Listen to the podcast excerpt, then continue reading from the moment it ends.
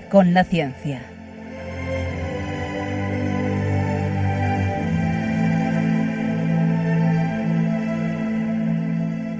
Dirigido por Javier Ángel Ramírez.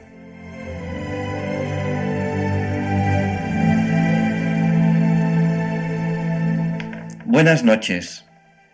Estamos en Diálogos con la Ciencia, el programa para ti, que sabes que la verdad existe y la buscas. En Radio María, gracias a Dios, todos los viernes en sus dos primeras horas. Este es un viernes un poquito atípico. Para empezar, porque hace unas horas, y todavía en algunos lugares de España, era 29 de febrero. Y no todos los días es 29 de febrero. De hecho, es de los días que menos hay, 29 de febrero. Pero no solamente eso. Hace muy poquitas horas hemos tenido los, los funerales, hemos enterrado a una de las personas más inteligentes y que más quiero en, en este mundo. Y es mi tío Ángel, el doctor Ángel Masferrer Martínez y a él le quiero dedicar este programa. Mi tío Ángel era, y así lo recuerdo yo, una persona tremendamente inteligente, hasta su último momento. Falleció yendo camino a la biblioteca donde se tomaba un café y leía. Nunca se cansó de aprender. Estudió teología, estuvo en el seminario, filosofía, arquitectura, medicina, se doctoró en medicina. La mina de Suria tuvo el honor de tenerle como médico en la mina durante muchos años. Y yo tuve el honor de tenerle como, como tío. Y, y su cabeza, de verdad, había que conocerle. Era impresionante. Es de verdad, con mucha diferencia, la persona más inteligente que he conocido en este mundo. Y, bueno, pues claro que le echaremos de menos. Yo creo sinceramente que el Señor le acogerá en su seno. Es una buena persona. También quiero dedicar este programa a, mi tía María Victoria, que es la bella mujer y muy buena que le ha acompañado toda su vida. Yo creo que en mi familia mis tíos y mis padres han tenido suerte al casarse, y tío Ángel también la tuvo. Tío Ángel se casó con mi tía María Victoria, que es una persona excepcionalmente buena, y quiero dedicarle también este programa. Y a mis primos, que se habrán quedado pues tan tristes como yo. Pero a todos ellos quiero transmitirles la, la única y verdadera noticia de este día. No estéis tristes, Tío Ángel, el doctor Masferrer, ya está compartiendo la gloria del Señor. Yo no tengo la menor duda. Hoy tenemos un programa de verdad muy especial. Yo les voy a presentar un resumen de cómo funciona la inteligencia artificial y voy a reflexionar sobre oponerse a ella o usarla con normalidad. ¿Y por qué? Porque algunos de ustedes, muy preocupados, me preguntaban, ¿Es la inteligencia artificial algo diabólico? Bueno, pues voy a intentar responderles, a ver qué tal me sale. Pero antes, Leonardo Daimiel Pérez de Madrid presenta el Día Internacional de la Niña y la Mujer en la Ciencia, con un texto de Sandra Ferrer Valero titulado Gertie Cori, primera Nobel de Medicina. Y también quiero darle paso, antes de que yo les hable sobre inteligencia artificial, a R cuadrado, Ruth Ramírez, que nos explica por qué cerramos los ojos al dormir, en la sección Cómo entender eso que no entiendo. Luis Antequera presentará la sección de Historia de Diálogos con la Ciencia. Hoy no es un día cualquiera. Y el profesor José Manuel Amaya nos presentará la sección de Curiosidades Científicas. Pueden contactar con nosotros en cualquier momento. Ya saben cómo. A través del WhatsApp. Nuestro WhatsApp es el del 8 8 por 8 64. Nuestro WhatsApp es el 64 9 8 8 8 8 7 1. Sí, son 4 8 y 7 y 1 también es 8. Se lo repito, por si no tenían papel o bolígrafo a mano. 64 9 8888 71. Ya saben que nos pueden escuchar en la frecuencia modulada, en la televisión digital terrestre, nos pueden escuchar también a través de internet en www.radiomaria.es, a través del canal de YouTube Radio María España, también nos pueden escuchar a través de aplicaciones para dispositivos móviles. Tienen muchas formas de escucharnos, así que no se despisten, no busquen en el dial porque no van a encontrar un programa más variado que este. Y antes de que yo les presente un resumen de cómo funciona la inteligencia artificial, cosa que muy poquita gente sabe, cómo es que llega a esos resultados, cómo lo hace, eso es lo que yo quiero explicarles. Y voy a reflexionar sobre si tiene lógica oponerse a ella o usarla con naturalidad. Pues antes de eso, Leonardo de Miel, Pérez de Madrid, nos presenta el Día Internacional de la Niña y la Mujer en la Ciencia, con este texto de Sandra Ferrer Valero, titulado Gertie Cori, primera Nobel en Medicina. Adelante, Leonardo.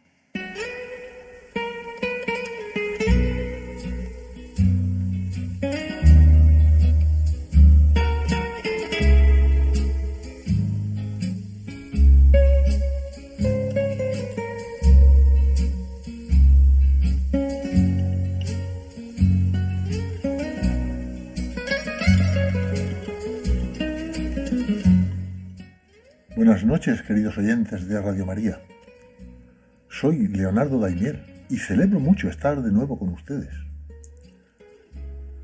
Ya saben que todos los días se celebra algún día mundial o día internacional de algo, sobre los temas más variopintos, tales como el agua, las enfermedades raras, em, el gato, el medio ambiente, la poesía, la alimentación, qué sé yo. A veces estas celebraciones son declaradas por los organismos especializados del sistema de las Naciones Unidas, como la UNESCO, UNICEF, FAO, etc. Aunque son varios los nombres con los que se pueden designar a estas fechas señaladas, días internacionales o días mundiales o días universales o de la ONU, etc., pues el uso de un término u otro no supone diferencia alguna en cuanto a la naturaleza de los días. Se trata tan solo de la preferencia, de la propuesta del autor que hace la propuesta. Hace unos días hemos celebrado el Día Internacional de la Mujer y la Niña en la Ciencia, que me ha parecido interesante para pensar y sentir leyendo un texto escrito por Sandra Ferrer Valero especialista en el estudio y la divulgación del papel de las mujeres en la historia de la humanidad, que es un tema sobre el cual ha publicado varios libros, tales como, por destacar solo tres de ellos, Mujeres en la Historia, El Taller de Artemisia y Mujeres silenciadas en la Edad Media. El texto que les voy a leer ahora lo ha titulado Gertie Cori primera Nobel de Medicina, y dice así. La apasionante historia de Gertie Cori empieza en Praga el 8 de agosto de 1896. La mayor de tres hermanas creció en el seno de una familia judía acomodada. Su padre, Otto Radnitz, químico y director de una refinería de azúcar, fue quien impulsó la pasión de la niña por la ciencia. Después de 10 años de educación en casa y unos pocos más en una escuela femenina en la que se preparaba para el futuro rol de esposa y madre, Gertie se propuso algo que podría parecer inalcanzable en aquellos primeros años del siglo XX. Quería estudiar en la universidad y dedicarse a la ciencia apoyada por su padre y por un tío suyo, que era profesor de pediatría en la Universidad de Praga, se preparó a conciencia para aprobar con impecables calificaciones el acceso a la Facultad de Medicina de la Universidad Carl Ferdinand.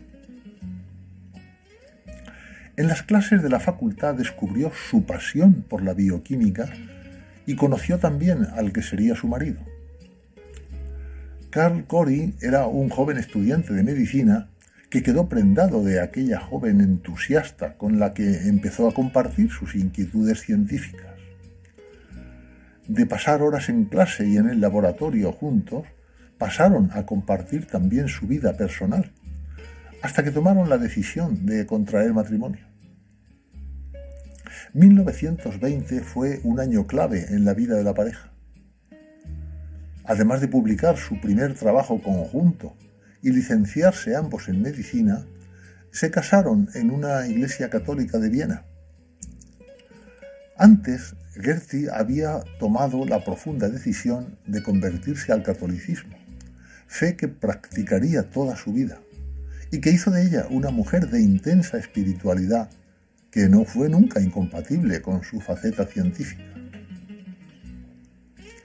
Instalados en la capital de la recién fundada República de Austria, Gertie empezó a trabajar en un hospital como pediatra. Pero la devastación producida por la Primera Guerra Mundial y las presiones antisemitas impulsaron a los Cori a abandonar Europa y buscar nuevas oportunidades en Estados Unidos. Instalados en Búfalo, la pareja continuó con sus investigaciones centradas en el metabolismo energético. En 1928 consiguieron la nacionalidad estadounidense y para entonces eran ampliamente conocidos en la comunidad científica de su país de adopción. Uno de sus mayores logros fue el descubrimiento del llamado ciclo de Cori, que define el camino que siguen la glucosa y el lactato entre los músculos y el hígado. Llegaron a publicar conjuntamente decenas de artículos y aún así a Gertie le fue mucho más difícil que a Carl encontrar un puesto oficial y un sueldo digno de su labor. La mayoría de proyectos tuvo que liderarlos Carl, mientras que Gertie asumía el papel de asistenta. Y si cobraba, recibía una remuneración escandalosamente inferior a la de su marido. En 1936, Gertie dio a luz a su único hijo, Thomas. Durante el embarazo, continuó yendo al laboratorio y solo permaneció en casa tres días después del parto. Desde entonces demostró que podía llevar las riendas de su hogar y la crianza de su hijo sin abandonar sus investigaciones. Conscientes de que quedaba mucho camino por recorrer en la igualdad entre hombres y mujeres, los Cori convirtieron su laboratorio en un pequeño universo en el que todos los hombres y mujeres científicos, sin importar raza ni religión, tenían las puertas abiertas. Por su laboratorio pasaron grandes figuras como la bioquímica Mildred Kohn y hasta seis científicos que llegarían a conseguir el premio Nobel, entre ellos el español Severo Ochoa, quien tras la muerte de Gertie diría de ella que había sido un ser humano de una gran profundidad espiritual. Once años después, en 1947, fue otro periodo clave en la vida de los Cori, un año agridulce Gertie conseguía, tras demasiado tiempo de reivindicaciones, una plaza de catedrática en la Universidad de St. Louis. Poco después la pareja conocía la noticia de que habían sido elegidos para el Premio Nobel de Medicina por su descubrimiento del mecanismo de la conversión catalítica del glucógeno. Gertie y Carr recibieron el galardón con una alegría contenida porque días antes a Gertie se le había diagnosticado una anemia incurable. Falleció el 26 de octubre de 1957, a los 61 años. Los 10 años que vivió desde que le fue diagnosticada la enfermedad no abandonó la ciencia. Siguió estudiando, investigando y luchando contra la fatiga y el agotamiento que estaban minando su cuerpo pocos meses antes de morir, publicó su último artículo científico centrado en las enfermedades congénitas del metabolismo del glucógeno. Termina así este texto escrito por Sandra Ferrer Valero. El día 11 de febrero se ha celebrado el Día Internacional de la Mujer y la Niña en la Ciencia para recordar precisamente a tantas mujeres como Gertie Cori.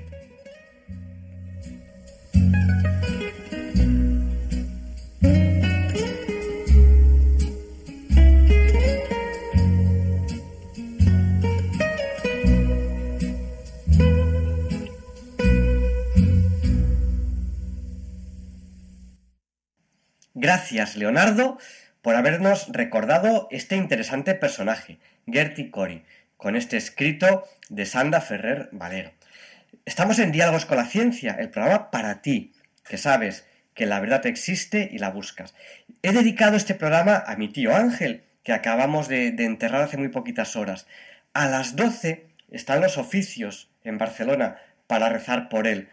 Eh, si ustedes van a misa de 12 o rezan el Ángelus, Recuerden a mi tío, por favor, que nosotros estaremos rezando por su alma hoy a las 12. En este programa de hoy les he dicho, les he anunciado que después yo les plantearé a ustedes y les intentaré explicar lo mejor que pueda cómo funciona la inteligencia artificial. Y juntos vamos a reflexionar sobre si es mejor oponerse a ella o es mejor usarla con normalidad. Eso vendrá a continuación.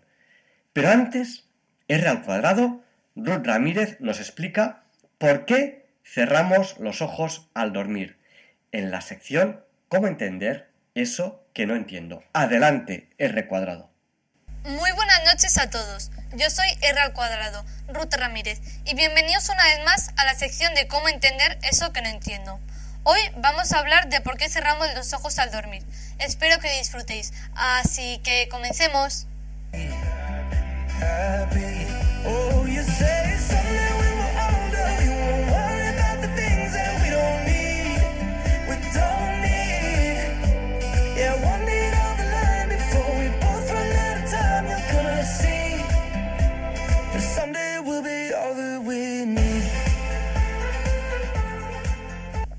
La oftalmos nocturnos es una cosa que sucede a una de cada cinco personas. Esto es que la persona al dormir duerme con los ojos abiertos. El sueño es un estado fisiológico en el cual pasamos la tercera parte de nuestra vida. Por ejemplo, una persona que vive 84 años habrá estado durmiendo aproximadamente 28. Tenemos suficientes bases científicas para poder afirmar que una persona que duerme bien tiene una esperanza de vida mayor y que son varios los estudios que enlazan entre cantidad y calidad de horas de sueño llevan a una esperanza de vida mayor. Aun así, el hombre actual duerme menos cantidad de horas que sus antepasados, siendo la causa principal el hecho de la existencia de la luz artificial. Esta nos hace permanecer despiertos una cantidad de horas mayor de la que nos dictarían nuestros ciclos circadianos. Durante prácticamente todo el siglo XX, la comunidad científica defendía que durante el sueño la actividad cerebral paraba y pasábamos a un estado muy parecido de la pérdida de conocimiento. Ahora sabemos que esto no es así y que durante el sueño la corteza cerebral sigue teniendo un estado de actividad permanente, aunque esto es en menos medida de cuando estamos despiertos. Esto no significa que el cerebro no cumpla ninguna actividad. Se ha podido observar que mientras dormimos el cerebro va recopilando todos los datos de información que hemos aprendido durante el día y los almacena en la memoria. Los científicos de la UCLA Health junto a los investigadores de la Universidad de Tel Aviv llegaron a la conclusión de que durante el sueño puede haber efectos benéficos en la memoria de los pacientes que sufren Alzheimer. Mayoritariamente, las personas cerramos los ojos al dormir. Esto es un mecanismo de protección, gracias a las capas externas de nuestro globo ocular, que son la córnea y esclerótica. Están convenientemente hidratadas.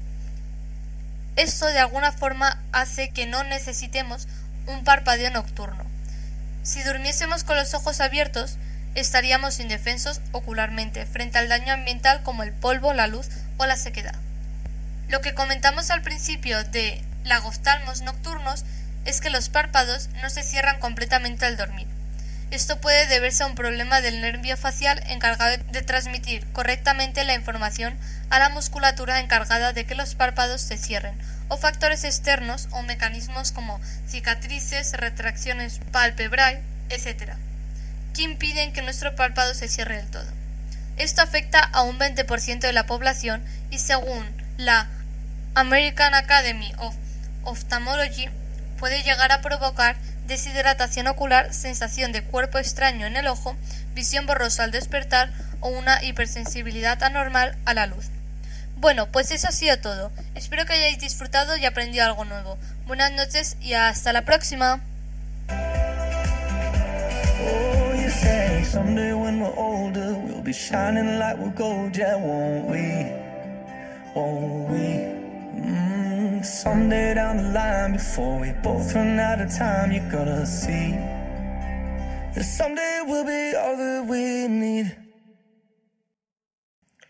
Y hoy voy a hablar con ustedes de inteligencia artificial. Les voy a explicar cómo funciona. No es realmente una entrevista, pero si quieren pueden verlo como que me entrevista a mí mismo. Les va a sorprender, eso se lo aseguro.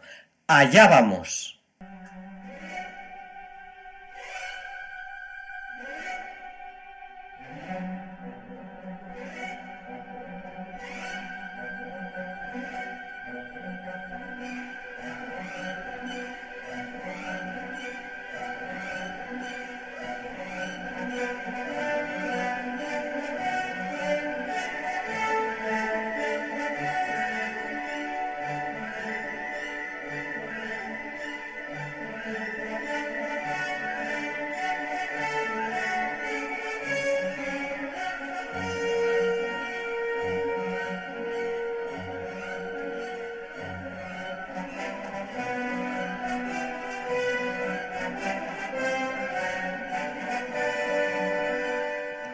Esta es la sintonía con la que habitualmente comenzamos nuestra entrevista. Hoy realmente no es una entrevista porque voy a hablar yo solo, no voy a entrevistar a mí mismo.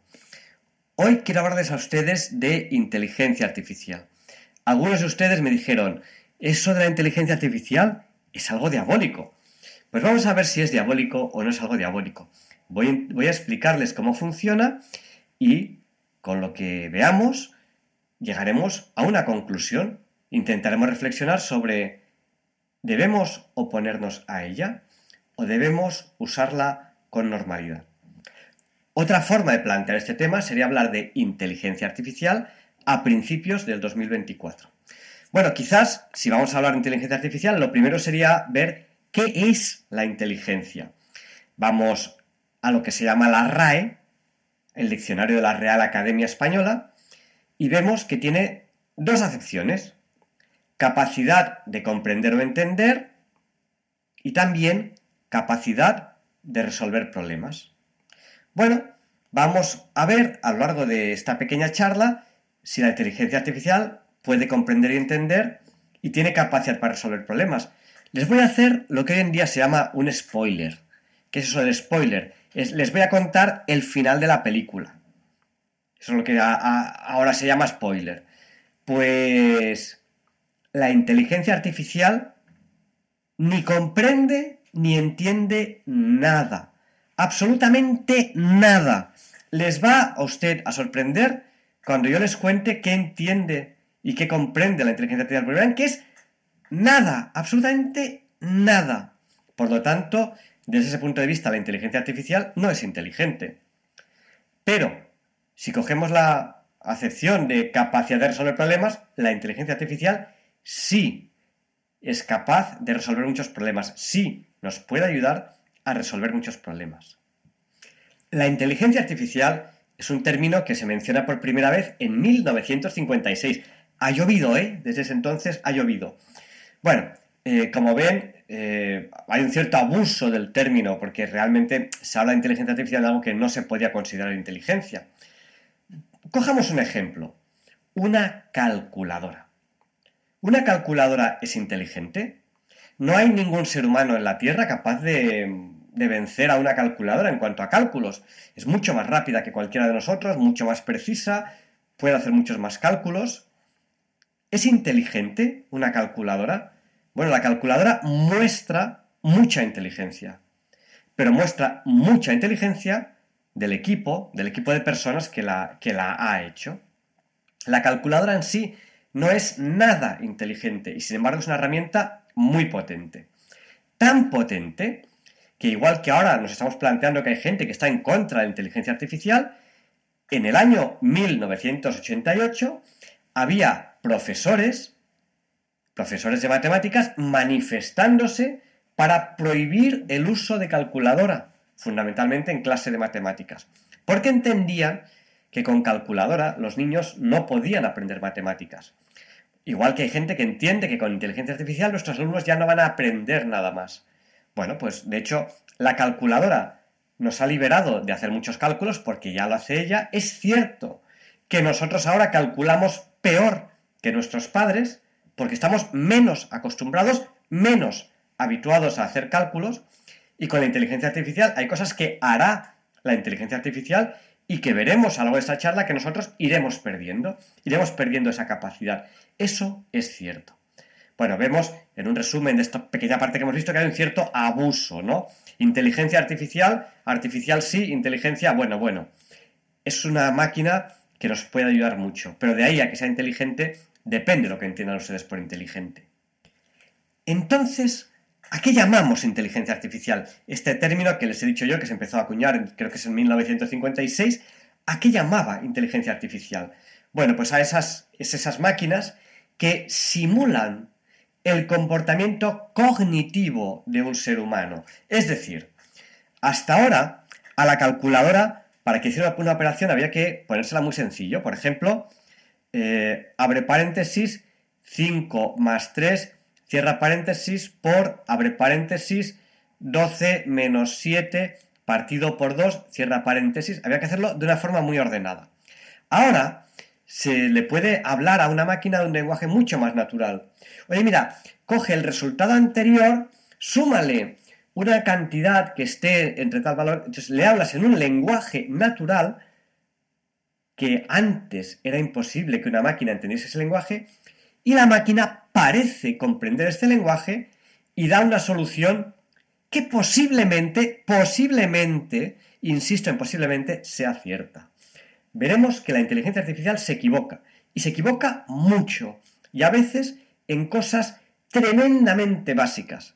¿Por qué?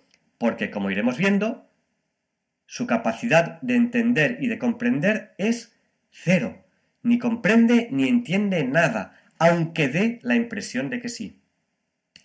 Antes de entrar en el meollo de los temas, vamos a hablar de tres tipos de máquinas. Las máquinas programables, las máquinas que, entre comillas, razonan y las máquinas que aprenden. Empecemos por las primeras. ¿Qué son máquinas programables? Son máquinas en las cuales un programador diseña un algoritmo que tiene un inicio, un camino que se puede ramificar. Si ocurre tal condición, vete por aquí. Si ocurre tal otra condición, vete por allá. Que se puede repetir. Puede entrar en un bucle que se repita un cierto número de veces dependiendo de una condición. Y se programa y hace algo algo que matemáticamente tendrá un significado. Eso es una máquina programable, no solamente de matemáticas, puede ser un robot que coja un trozo de acero, que mire cómo es el trozo de acero, según cómo es, haga unas operaciones, haga otras y al final salga un tornillo. Puede ser. Eso son máquinas programables. Hay que distinguir entre máquinas programables, que son estas que acabamos de ver, segundo tipo, máquinas que razonan y tercero, máquinas que aprenden. ¿A qué nos referimos cuando decimos máquinas que razonan? Un poquito después de que se empezase a hablar de inteligencia artificial, Edward Feigenbaum y Joshua Ledenberg en 1967 empezaron a hablar de sistemas expertos. Querían simular máquinas que razonaban. Realmente, realmente la máquina no razona, sino que tiene una serie de algoritmos programados muy complejos y decisiones programadas por expertos humanos en el tema que las programan. Fue un avance muy importante, son máquinas que realmente podían incluso sorprender con sus respuestas porque realmente mostraban una expertitud, una experiencia en ciertos temas porque había humanos expertos en esos temas que eran las que lo programaban. Hasta cierto punto, hasta cierto punto, de manera muy básica, de manera muy básica, la máquina era capaz de simular un razonamiento. Bueno, y hay quien quiere insistir en que razonaban. Bueno, a ver, simulaban un razonamiento. Pero hoy en día, que es lo que nos ha sorprendido a todos, es el tercer tipo de máquinas. Y aquí sí que sí es a lo que hoy en día llamamos inteligencia artificial. Son máquinas que no las programa un ser humano, no tienen un algoritmo con un caminito, con unos condicionales, con unos bucles, no tienen una programación como tal que les lleguen a hacer algo, sino que son máquinas que aprenden. ¿Y eso cómo se hace? Pues en Diálogos con la Ciencia vamos a tener una charla dentro de muy poquito en los que vamos a hablar de inteligencia natural. ¿Cómo funciona nuestra inteligencia? ¿Cómo funciona nuestro cerebro? Pues realmente no lo sabemos.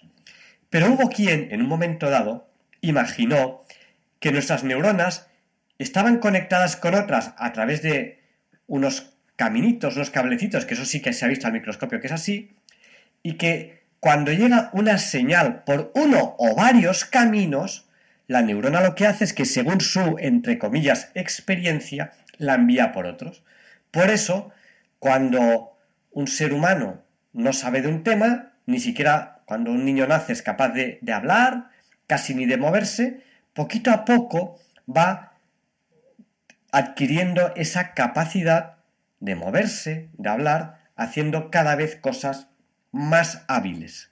Y eso hubo quien entendió que era con una especie como de coeficientes matemáticos, como pesos, y que cuando llegaban las señales por unos caminitos a la neurona, salían por otros, dependiendo de esos pesos, esos coeficientes que había ido, entre comillas, aprendiendo cada una de las neuronas. Eso con muy poquitas neuronas no funciona.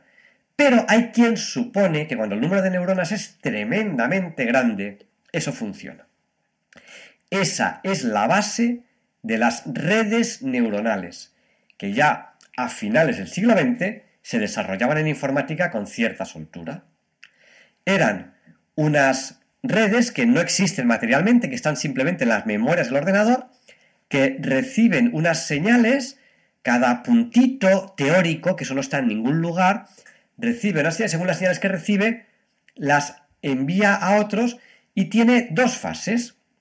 Una fase de aprendizaje en la que se le dice a la máquina cuál debería ser la salida, y entonces esa máquina va ajustando esos coeficientes y luego una base de uso donde la máquina usa esos coeficientes. Ejemplo, muchas veces nos ocurre en el ordenador cuando vamos a entrar a un sitio que nos aparece una serie de imágenes y nos dice, identifique usted en cuáles de ellas hay un paso de cebra.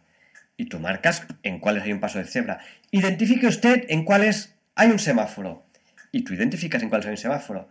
Identifique usted en cuáles hay una moto y tú identificas dónde hay una moto. Identifique usted en cuáles hay un coche y tú identificas un coche. Identifique usted en cuáles hay un puente y tú identificas un puente. Eso es una operación que para el cerebro humano es sencilla. La adquirimos, esa posibilidad, y es algo que todos, todos somos capaces de hacer. Todos identificamos una cara. Todos. No hay, no, para nosotros no tiene cierta dificultad. Pero para una máquina es algo tremendamente complejo. Si hay alguien que sepa programar, en Basic, en COBOL, en Fortran, en cualquier lenguaje de programación, en JavaScript, en lo que sea, piensen cómo harían un programa para identificar rostros humanos. Sería complicadísimo. Buscar zonas más oscuras. Buscar dos zonas más oscuras que estén cerca una de otra y que puedan ser un ojito y otro ojito buscar a ver si debajo hay otra zona que pueda ser la nariz. Eso es complicadísimo, eso no se puede programar. No hay nadie capaz de hacer un programa para identificar una cara. Sin embargo, todos los seres humanos somos capaces de identificar caras. Nos enseñan 10 imágenes y sabemos decir en cuáles hay caras y en cuáles no. Caras de frente, caras de perfil, caras casi desde, desde completamente sesgadas casi desde atrás, somos capaces de identificar dónde hay caras y dónde no. Identifique caras sonrientes. Todos somos capaces de identificar caras sonrientes. Pero en ordenador eso no se puede programar. Bueno, pues alguien pensó que las redes neuronales podían hacer eso. Y la verdad es que realmente eso lo consiguen. Y es lo que se llama una caja negra. No tiene una programación como tal, lo que tiene es una programación básica para repartir coeficientes por una red neuronal, y sobre esa programación básica hay una fase de entrenamiento en la que la red neuronal recibe muchísimos ejemplos.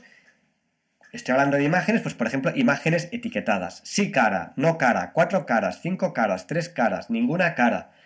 Y con atención, quédense con esta cifra, cientos de miles de millones de ejemplos, esa red neuronal se va autoajustando, ella misma va ajustando cómo reparte los coeficientes y al final acaba identificando caras bastante bien. Necesita una fase de aprendizaje. Hablaremos ahora un poquito más de esa fase de, de aprendizaje. Nos quedamos en lo siguiente. Resumen, hasta ahora, las máquinas que aprenden lo hacen con redes neuronales no las programa directamente un ser humano, sino que tienen una fase de autoaprendizaje donde reciben cientos de miles de millones de ejemplos etiquetados por personas y la máquina va ella misma autoajustándose. Bueno, eso que se empezó a probar a finales del siglo XX y con redes neuronales, a fecha de hoy ya funciona bastante bien. Ojo, nadie conoce, nadie sabe cómo se han ajustado esos coeficientes en la red neuronal. No sabemos cómo lo hacen. ¿Y por qué no lo sabemos?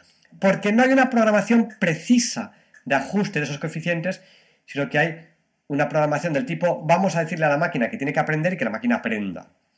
Entonces, nadie sabe exactamente cómo se han repartido esos coeficientes.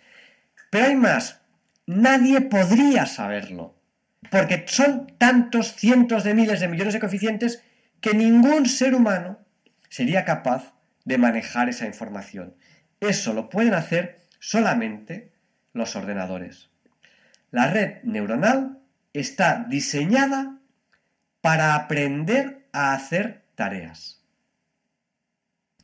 Piensen ustedes en un momento en dibujos, muchas veces muy esquemáticos, mm, dibujos de gatitos, a veces hechos por un niño, o por Dalí, o por Miró, y a veces con un trazo, Picasso, un ser humano identifica enseguida un gatito, o un perro, o un sol, o un árbol.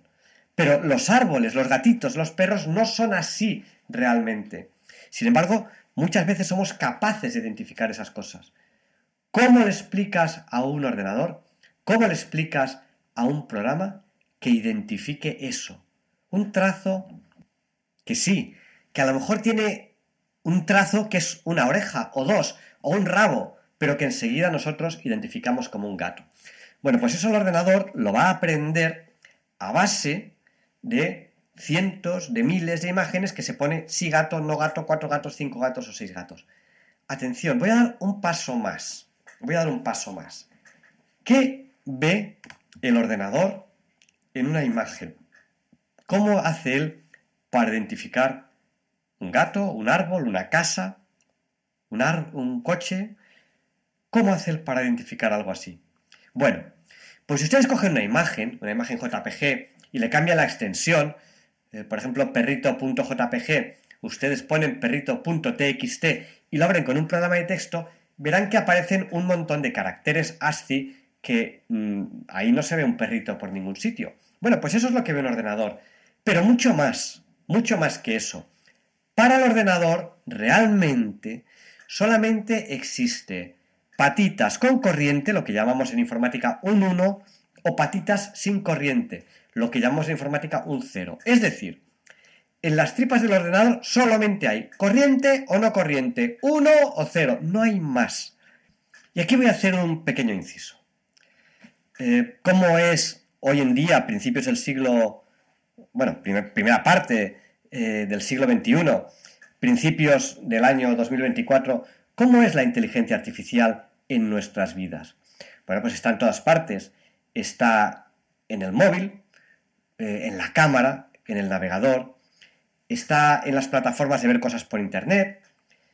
Eh, hay muchos sistemas de Internet que observan nuestro comportamiento, nuestros patrones. ¿Para qué? Para hacernos anuncios de lo que queramos. Para las redes sociales. En multitud de webs tienen cookies que, que son, le llaman galletitas, que son cositas que tú aceptas porque te dan una galletita igual que a un perro y entonces tú lo aceptas. Y en esas cookies, lo que hace la cookie es que observa lo que tú haces para ponerte anuncios de cosas que a ti te interesan, para no anunciarte lo que a ti no te interesa y cosas de esas. Eh, atención, eso tiene, tiene, un problema. Tiene un problema. Por ejemplo, la radicalización. Eh, vivimos en un mundo muy grande, pero por, entre comillas, culpa de esas cookies, el mundo es muy pequeño. Ejemplo, imaginemos que a nosotros lo que nos gusta es, yo qué sé, los barcos. A mí en verano me gustan mucho los barcos. Yo entro en las redes sociales y, veo barcos. Pues ya las redes sociales me enseñan muchas fotos de barcos. ¿Para qué? Para que yo esté mucho tiempo en la red social y de vez en cuando colarme anuncios. Entonces, eh, yo al final acabo creyendo que todo el mundo es barcos y me olvido de que existen coches, de que existen aviones. Otro ejemplo. Imaginemos que yo soy, pues, muy de derechas o muy de izquierdas. Pues como le voy dando like a todas las cosas o de derechas o de izquierdas, que hoy en día lo de derechas e izquierdas pues, pues, ya no es como antes, es otra historia que ya no tiene absolutamente nada que ver, pero soy muy de aquí, pues la red social constantemente me pone cosas muy de ahí. Y entonces yo acabo creyendo que todo el mundo es como yo. Es que todo el mundo es igual de radical que yo. Entonces, el mundo, que realmente es muy grande, por culpa de la inteligencia artificial que nos va vigilando y nos va poniendo lo que nosotros queremos para que nos quedemos ahí, a nuestros ojos es un mundo muy pequeño, en el que todo es como nosotros, nada es diferente a nosotros. Y eso da problemas de radicalización. Bueno, el móvil de nuestra cámara tiene un programita que identifica caras. Y cuando voy a hacer una foto me dice, aquí hay tantas caras y me las recuadra. Y eso no se puede programar, pero ha habido una fase de entrenamiento no en nuestro móvil, en un ordenador fuera, y al final se obtiene una red neuronal con unos pesos que se resume en un programa que ya no aprende más, ese programa ya no aprende más, en un programa pequeñito, compacto, capaz de identificar caras. Y eso es lo que se instala en nuestro móvil, un reconocedor de caras que se ha desarrollado fuera de nuestro móvil en un gran ordenador o en varios grandes ordenadores con mucha inteligencia artificial. Oye, qué bien funciona todo esto. Qué listo el ordenador. Qué bien. ¿Cuánto sabe? ¿Qué ojo tiene que identifica las caras? Resumiendo, podemos pensar qué listo el ordenador, qué ojo tiene, qué claras ve las cosas, cómo las entiende. Pues no. El ordenador no ha entendido nada. El ordenador nunca, y voy a decirse nunca entre comillas, porque por lo menos ahora está muy lejos de ello, nunca sabrá cómo es la brisa, ni cómo es un barco. Para él, un barco ni siquiera es una palabra. Son un montón, montón, montón, montón, insisto mucho en montón, de unos y ceros. Y él no ve nada. Y atención, para alguno de ustedes, Palabra nueva. Token. ¿Qué es un token? Es un conjunto de unos y ceros que se repiten. O sea, el ordenador tiene mucha, mucha, mucha, mucha, mucha información, cientos de miles, de millones de imágenes, de textos, de palabras, de todo, y en esos cientos de miles de millones de imágenes que al final son unos y ceros, hay ciertos grupos de unos y ceros que el ordenador identifica que se repite. Eso es un token. Un token podría ser una palabra. La palabra coche quizás puede ser un token para un ordenador. O puede ser un concepto. O puede ser la raíz de un verbo. O puede ser una palabra compuesta que se repite mucho. O puede ser mm, no ni una ni otra palabra, trocitos de palabras que se repiten mucho. Eso es un token. Y el ordenador maneja esos tokens. Y ahí es donde ya ahora voy a ir a un ejemplo concreto. Tienen ustedes muchas posibles inteligencias artificiales gratuitas a las que ustedes pueden acceder. Pero voy a ir a una de ellas. yo creo que es la más famosa, ChatGPT, de OpenAI, inteligencia artificial de código abierto. Bueno, yo le puedo pedir cualquier cosa en lenguaje natural, igual que les estoy hablando a ustedes. Y parece, parece que ChatGPT me entiende y me responde. Mm, pues le puedo preguntar cómo atarme los zapatos. Me lo va a explicar. Eh, ¿Cómo declararme a una chica? Y me lo, me lo va a explicar como él cree que debo hacerlo. ¿Cómo programar un software que haga cualquier cosa? Una página web que muestre una imagen, me lo va a explicar y lo, y lo va a hacer. Puedo jugar con él a juegos que él conoce o incluso puedo enseñarle a jugar a juegos. Le puedo decir que me haga un poema sobre eh, lo bella que es una persona, cuánto le echo de menos y las flores del campo quiero que salgan en el poema, pero no quiero que sea un poema empalagoso. Y me va a hacer un poema que no va a ser empalagoso, que hablará de flores del campo, que hablará de esa persona, que dirá cuánto le quiero, cuánto le echo de menos, lo va a hacer. Puede escribir una canción con acordes, puede redactar un anuncio, puede redactar un trabajo de clase, puede traducir un texto. ¡Ojo! Traduce muy bien. Me dice el otro día un sacerdote, pues yo le puse una traducción y la hizo muy mal. Digo, ¿así? ¿Ah, ¿Qué le hiciste traducir? Dice, una cosa del latín. Hombre, a ver, si yo le digo traduce al inglés, ChatGPT tiene cientos de miles de millones de ejemplos. Si tú le dices traduce al latín, tiene menos ejemplos. Al final, ChatGPT no sabe ni inglés ni latín, no sabe nada. Lo que hace es buscar cosas que se parecen. Entonces, bueno, esas son, bueno, esas y, y, cualquier cosa que nos ocurra son cosas que ChatGPT hace muy bien. ¿Y cómo lo hace? ¿Cómo hace eso ChatGPT? Bueno, pues lo hace con los tokens. ¿Qué ocurre? Que un token es una palabra, un concepto, una red un verbo, es algo. Entonces ChatGPT lo que hace es que a cada token le asocia una serie de números.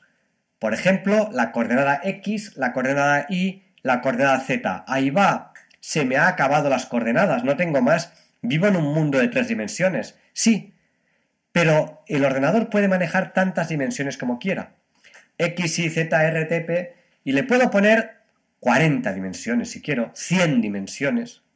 Y entonces a cada token le asigno su posición en el espacio ficticio de 100 dimensiones, le, pongo su posición. En la coordenada X vas a estar en el lugar 1527, en la coordenada Y en el menos 4012, en la coordenada Z en el 13, en la siguiente coordenada en 17.000 millones, lo que sea. Y entonces los tokens unos quedan más cerca de otros y quedan más lejos de otros. Ejemplo, ejemplo. Imagínense ustedes ahora unos pájaros volando. Imagínense esta imagen que hemos visto alguna vez de una, una nube de estorninos, esos pajaritos pequeños que van formando nubes, van cambiando de posición. Hay un pájaro que está cerca de otro en horizontal, pero puede estar lejos en vertical, pero puede estar cerca en la dimensión profundidad o puede estar lejos. Bueno, pues ahora imagínense esto en 100 dimensiones. Cada token sería un pajarillo y entonces tenemos tokens cercanos. Ejemplo, el token princesa y el token castillo posiblemente sean tokens cercanos. El token castillo y el token dragón posiblemente sean tokens cercanos. El castillo y el dragón están, entre comillas, cerca en ese espacio de 100 dimensiones, en algunas de esas dimensiones. Y, por ejemplo, por otro lado, está cerca el token princesa y el token príncipe. Había llegado al, dragón, que también estará cerca del token espada. El token espada puede estar cerca del token príncipe. Bueno, aquí estoy usando tokens que son palabras para que ustedes me entiendan, pero recuerden que los tokens no tienen por qué ser palabras. Entonces, cuando yo eh, le hablo al ordenador de princesa, él tiene ciertos tokens cercanos y ciertos tokens lejanos. Pero lo más importante, lo más importante de todos, puedo hacer operaciones matemáticas algebraicas del álgebra de Boole, operaciones realmente complejas con los tokens. Voy a poner un ejemplo sencillo. El token profesora menos el token mujer es igual al token profesor. Profesora quitándole mujer es igual a profesor. Bueno, pues con operaciones matemáticas complejas y con la distancia que hay en cada una de ellas, resulta que esa red neuronal es capaz de obtener resultados muy precisos, por ejemplo, de un poema. Él no sabe lo que es un poema. Con una flor, él no sabe lo que es una flor. Con el nombre de una persona que yo le diga, él no sabe quién es esa persona. Y quiero que sea de amor, él no sabe lo que es el amor. Y quiero que diga que le echa mucho de menos, eche mucho de menos, quizá puede ser un token, y él es capaz de hacer ese poema sin tener ni idea. El ordenador no tiene ni idea de lo que ha hecho. Simplemente ha mezclado cosas que en su memoria de cientos, de miles, de millones de tokens almacenados, cada uno posicionado con 100 coordenadas distintas, cosas que están cercanas y hace operaciones matemáticas más o menos complejas con ellas. Eso no es tan sencillo. Ha llevado decenas de años hacer los algoritmos, las operaciones, para que eso funcione. Es como cuando antiguamente yo a Google le decía, soy español, quiero ir a Estados Unidos, ¿qué visa necesito? Antiguamente Google a lo mejor me sacaba un artículo que hablaba de las visas de México, de no sé qué, que no tenía nada que ver. Hoy en día, Google ya es capaz de buscar mucho mejor, es capaz de entender que lo que yo quiero entender no, entender no entiende nada. Es capaz de identificar, corrijo esa palabra, identificar que lo que yo quiero es que me lleve a la página web de los Estados Unidos del gobierno, donde me va a decir qué necesito si soy español y quiero una visa para ir a Estados Unidos. Eso es lo que es capaz de buscar eso exactamente. Bueno, y hemos visto cuál es la idea, esa cercanía, lejanía y atención muy importante, operaciones matemáticas de token. Pero no solo suma, resta, multiplica y divide. Por ejemplo, eh, hombre por 11, a lo mejor el token deportista multiplicado por 11 está cerca de equipo de fútbol y deportista multiplicado por 11 multiplicado por 2 a lo mejor está cerca de partido de fútbol. No sé si me voy explicando. Bueno, pues la red neuronal de inteligencia artificial va manejando esos tokens, viendo cómo de cerca, cómo de lejos están, va buscando tokens similares, lo que se llama el, embedding, va haciendo operaciones, como les he dicho antes, y atención, muy importante, le han añadido lo que se llama el sampling. ¿Qué es eso del sampling? Es un generador de textos con cierta aleatoriedad. ¿Eso qué quiere decir? Que si yo le pido una cosa y se la vuelvo a pedir otro día, no me va a dar lo mismo. Porque él va a buscar tokens cercanos, tokens lejanos, va a buscar tokens similares, va a hacer sus operaciones, pero le va a añadir una aleatoriedad para que cada respuesta sea única. Y eso da apariencia de inteligencia. Que la respuesta sea única da apariencia de inteligencia. Pero mucho más que eso. Hemos estado por más de 40 años con redes neuronales para llegar al resultado que tenemos ahora que parece que es inteligente. Lo primero que hace la actual inteligencia artificial es simplificar mucho, quitar aquello que no es esencial. La palabra el, la palabra la, va a los conceptos importantes. Ejemplo, el emperador de Roma declaró un incendio en toda la ciudad. Bueno, la palabra el se puede quitar, de se puede quitar, un se puede quitar. Al final Quitamos, nos quedamos con frase más reducida, más reducida, más reducida. Al final nos quedamos con Emperador Roma incendia ciudad. Porque ni siquiera declaró un incendio, sino incendia. Declaró de Emperador Roma incendia ciudad. Ahí coge, busca tokens cercanos, hace un remix, busca textos donde aparece, donde aparece un token similar, parecido o cercano a Emperador, busca textos donde aparece un texto, un token similar o cercano a Roma, busca textos donde aparece algo parecido a incendiar, quizás acaba manejando el token fuego, que él no sabe lo que es el fuego, no sabe lo que es incendiar, pero va buscando tokens sin saber lo que hace. Y cuando llega a una serie de tokens que ha encontrado por ahí sueltos, que son parecidos, que con sus operaciones matemáticas le parecen, entre comillas, porque no tiene ninguna capacidad de entender lo que está haciendo, que son posiblemente lógicos, los descomprime, es decir, los vuelve a redactar de nuevo y me saca un texto que no tiene nada que ver con el anterior. No, bueno, no tiene nada que ver. En la base sí.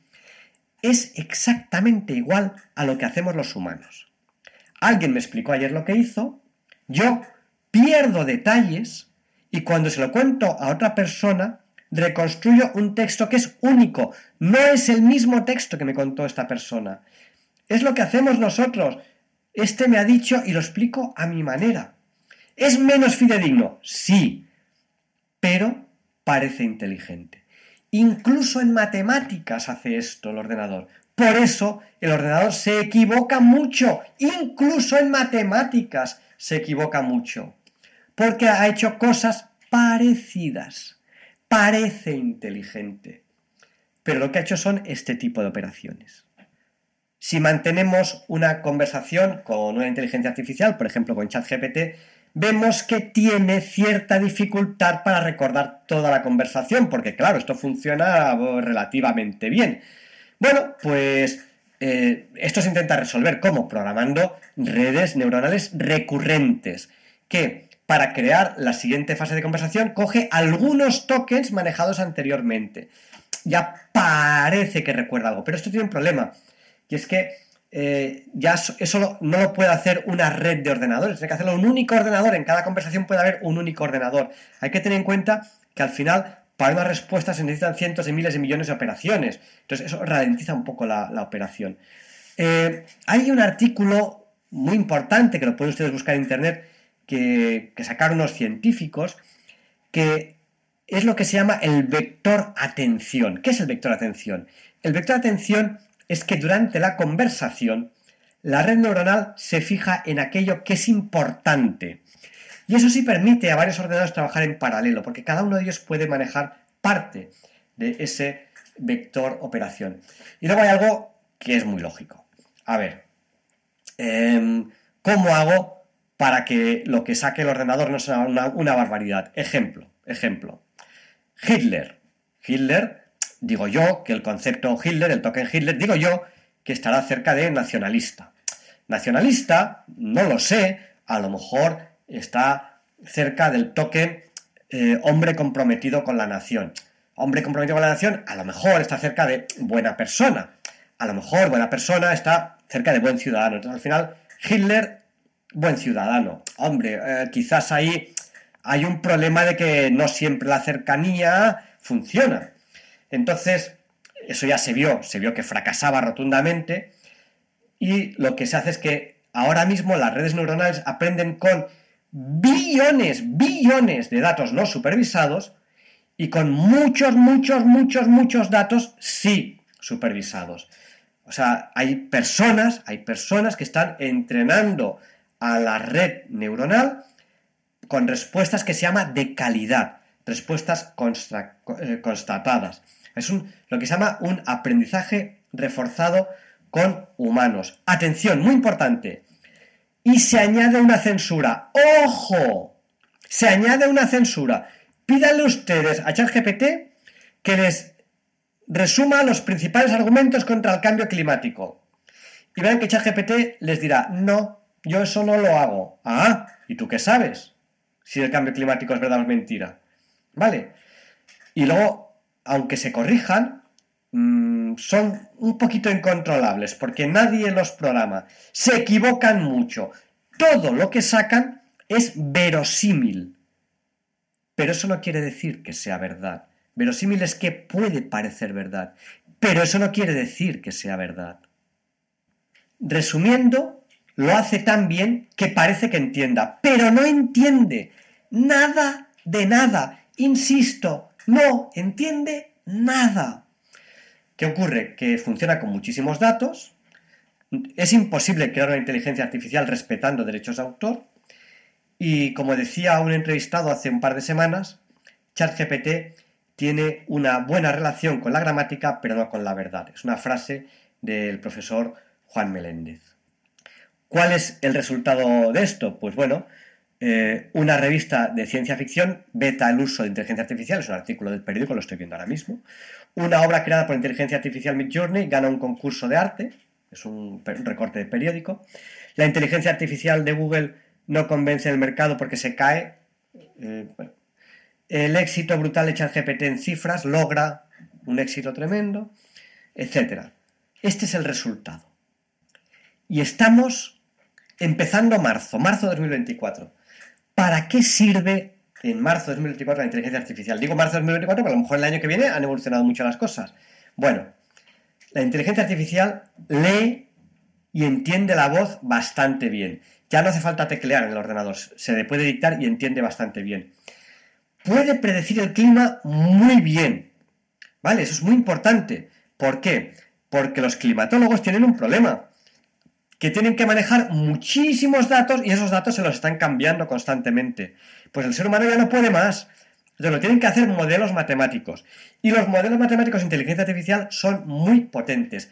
Atención, levanto bandera.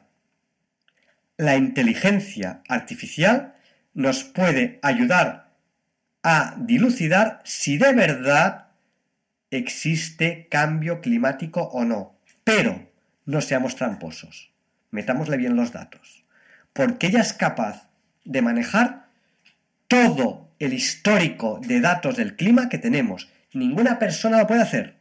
La inteligencia artificial sí puede. La inteligencia artificial, si queremos, nos puede ayudar a ver si de verdad existe cambio climático. La inteligencia artificial, además de leer y entender la voz, predecir el clima, programa fenomenal, planifica muy bien, detecta fraudes muy bien, nos puede ayudar muchísimo en diagnósticos médicos o cualquier otro. Atención, nos ayudará mucho a conducir.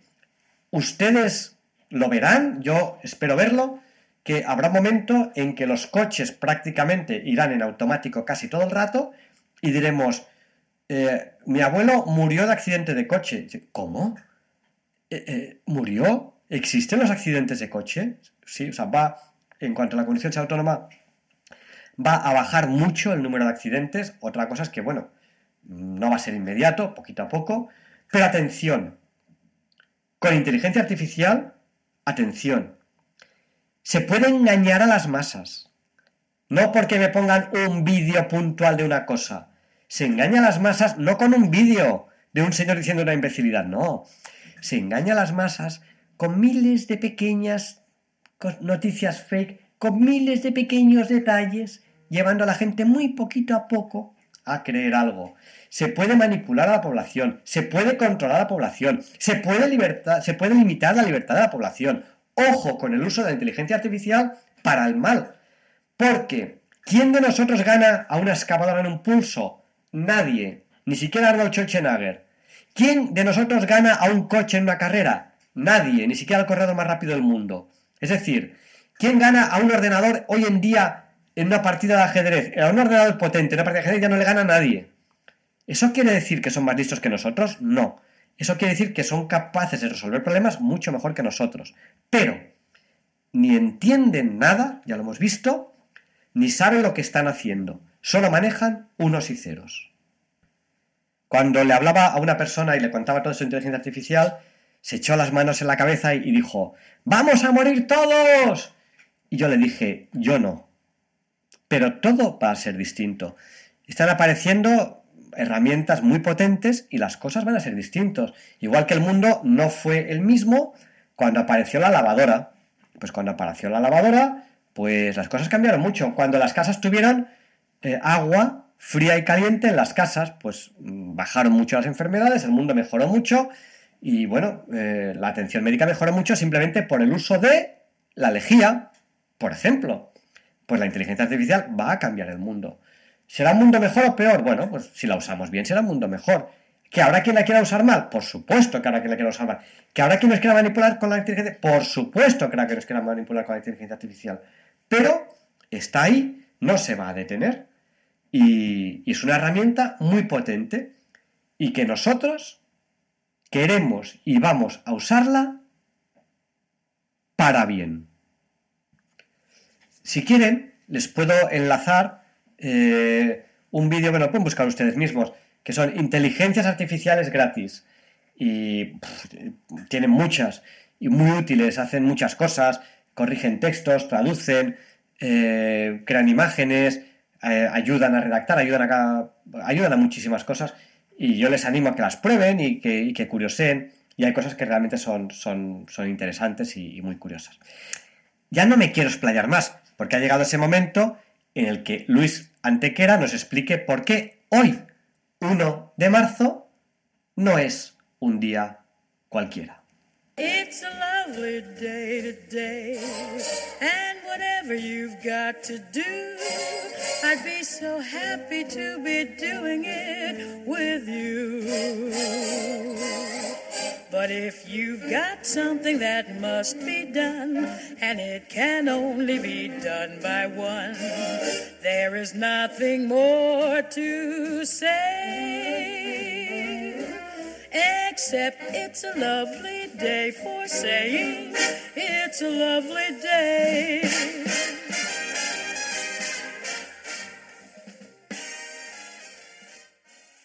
No, Javier Ángel, no directos compañeros de Diálogos con la Ciencia, no, queridísimos oyentes de Radio María.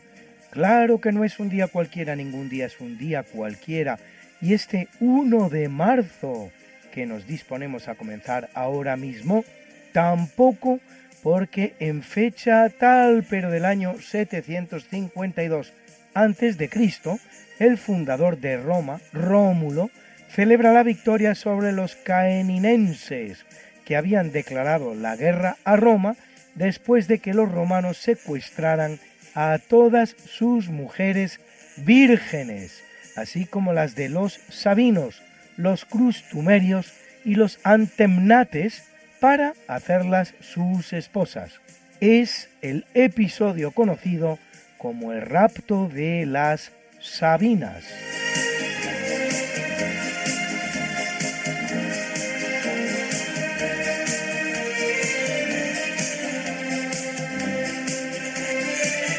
Corriendo el año 710 en la España visigótica y a la muerte en circunstancias inciertas de Vitiza, Rodrigo es coronado rey. Solo reinará un año, pues en 711 comienza la invasión islámica de la península, que a Rodrigo le va a costar no solo el trono, sino la vida también. Vitiza había comenzado a reinar en 702 asociado a su padre Égica y un año después con la muerte de este ya en solitario. En cuanto a Rodrigo, no era hijo de Vitiza, y lo que se sabe a ciencia cierta es que accede al trono de manera violenta. Es en el marco de esas guerras por el trono visigótico hispano que los musulmanes al mando de Tarik entran en la península e implantan el dominio del Islam en ella, un dominio que va a durar casi ocho siglos en algunas partes de la misma.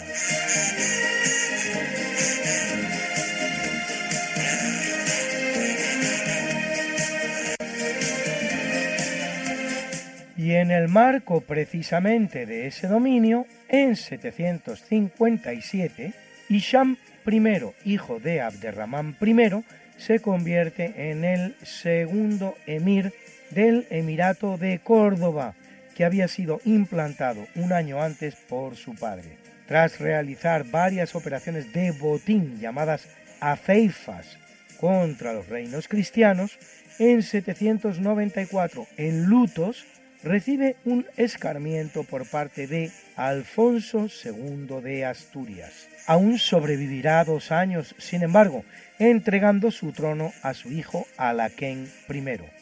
Todos los tres, Abderramán I, Isham I y Alaquén I, pertenecen a la familia Omeya, proveniente de Muawiyah ben Abi de Guamilla, Omeya, pariente del profeta, una familia que había sido la titular del califato hasta que fuera derrotada y derrocada por los abásidas y cuyo último representante, Abderramán I, consigue refugiarse en España y, como hemos visto, proclamar en ella un emirato.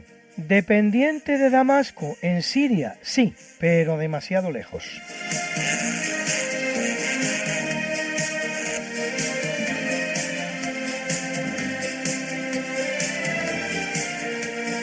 En 1476, Fernando el Católico, que todavía no es rey de Aragón y aún tardará tres años en serlo, actuando como general del reino de Castilla. Para la reina Isabel la Católica, su esposa, vence en la batalla de Toro a Alfonso V de Portugal, casado con Juana la Beltraneja, la supuesta hija de Enrique IV, que era medio hermano de Isabel la Católica y cuyo derecho al trono de Castilla reclama el portugués. Esta importante victoria de Fernando de Aragón consolida a Isabel en el trono castellano, haciendo posible el gran ascenso de Castilla y Aragón a la cúspide del poder en la península y en Europa, acontecido hacia finales de siglo con el final de la Reconquista y el descubrimiento de América, seguidos luego ambos procesos por la conquista de las Canarias y de Navarra.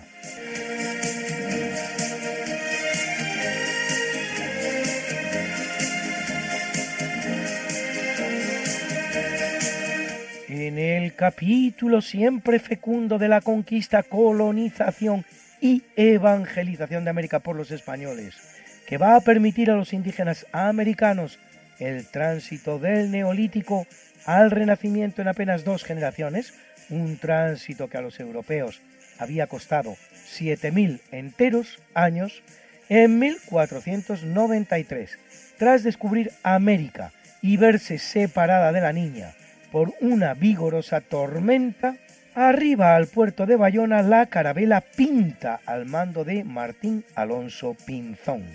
Se convierte así Martín Alonso en el primer hombre que navega desde América hasta Europa, es decir, en el auténtico descubridor del torna viaje atlántico, al tardar aún tres días Cristóbal Colón en conseguirlo, entrando este en el viejo mundo por Lisboa, esto es, por el único puerto de toda Europa por el que no debería haberlo hecho, por hallarse en él el gran enemigo de la expedición castellana. ¿Por qué hace Cristóbal Colón esta extraña maniobra? Imposible determinarlo a ciencia cierta, cabe especular que quisiera obtener del rey portugués mejores condiciones que las que ya tenía de los reyes de España, aunque éstas ya eran per se muy buenas. Muy probablemente se trata únicamente de mesar las barbas del rey portugués Juan II a la sazón por no haber aceptado la oferta que le hiciera Colón en su día de trabajar para él.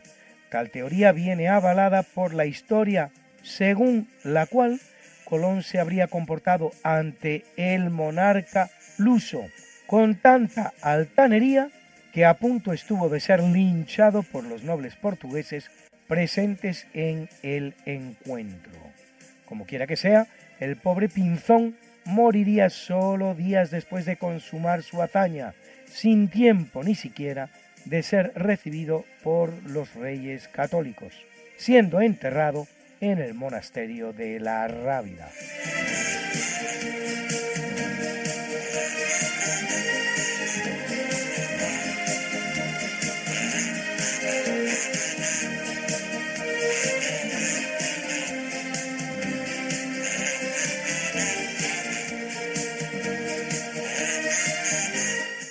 1712 se abre al público la Biblioteca Nacional de Madrid, que al día de hoy custodia 33 millones de documentos, 200.000 de ellos digitalizados y consultables por la red, y tesoros como uno de los cinco únicos manuscritos autógrafos que se conservan de Cervantes, uno de los 27 ejemplares que quedan de la primera edición del Quijote, los códices Madrid I y Madrid II de Leonardo da Vinci, partituras originales y otras joyas bibliográficas.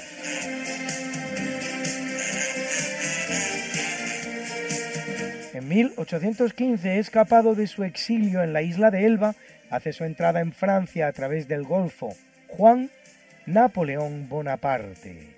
Las tropas enviadas por Luis XVIII a combatirle se unirán a él, posibilitando así la marcha del corso hacia París, su reinstalación en el trono francés y el inicio del período conocido como Imperio de los Cien Días, los que dura hasta que la derrota en Waterloo ante británicos y prusianos pone fin definitivamente a su aventura. Un breve imperio en el sur de Europa que apenas ha durado siete años y alcanza como mucho un par de millones de kilómetros cuadrados, incluyendo los reinos aliados, el cual ha dejado por todo el continente la friolera de 5 millones de muertos, dos de los cuales franceses, y que produce a los franceses y a los historiadores en general una emoción difícil de entender, tanto por sus pobres resultados como por su elevadísimo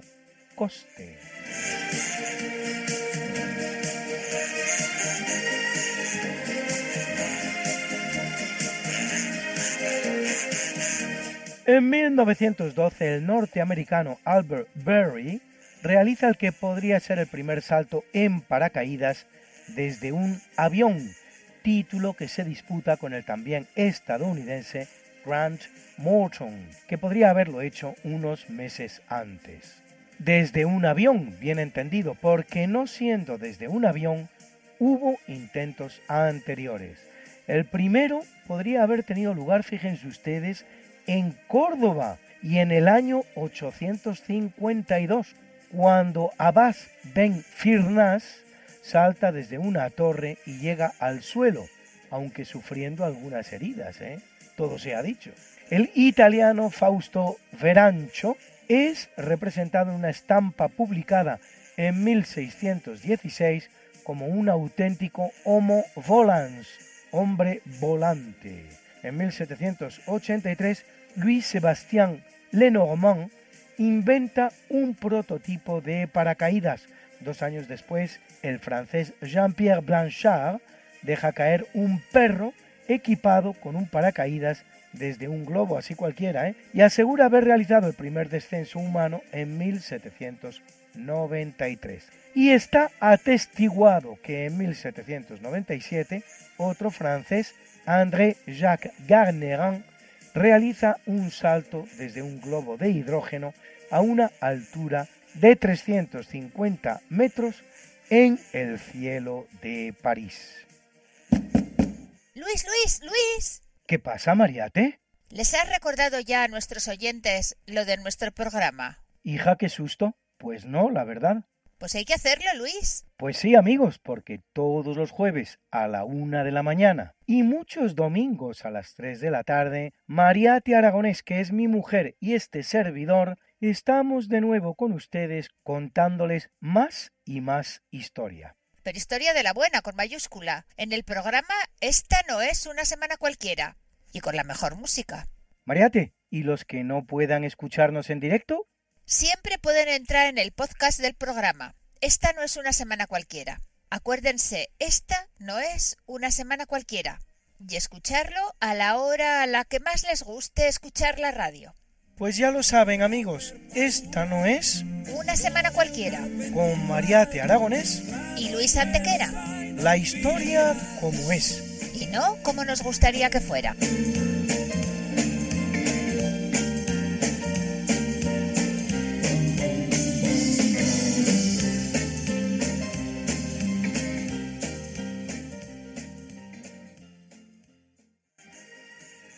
En 1917 el imperio turco se incorpora al calendario gregoriano, promulgado en 1582 por el Papa Gregorio XIII mediante la bula Intergravísimas, a partir de los estudios realizados desde tantos años antes por la Universidad de Salamanca.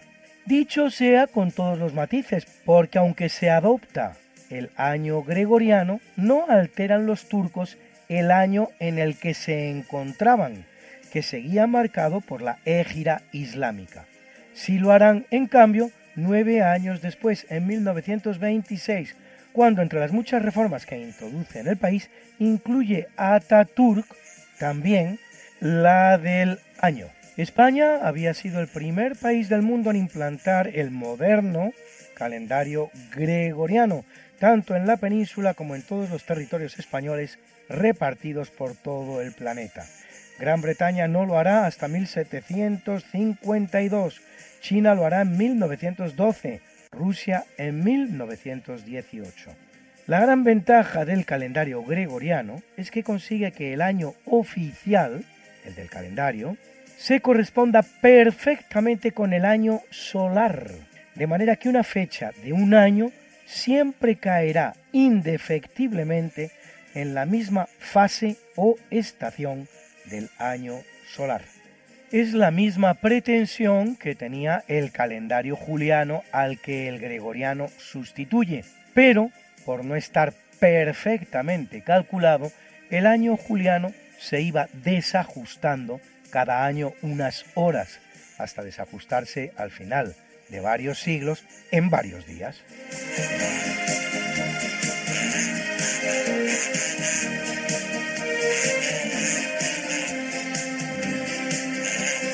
En el año 1953 el tirano soviético Joseph Stalin sufre un ataque cerebrovascular por el que fallecerá cuatro días después.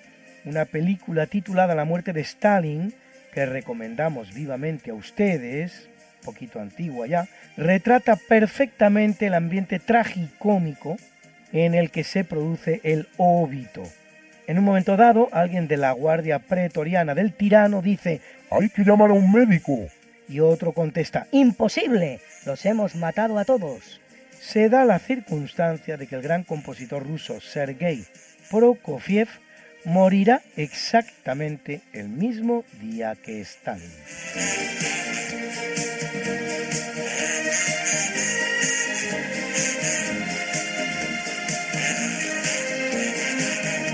Corriendo el año 2001 en Afganistán en un acto de barbarie e iconoclastia, los talibanes destruyen las milenarias estatuas de Buda en Bamiyan.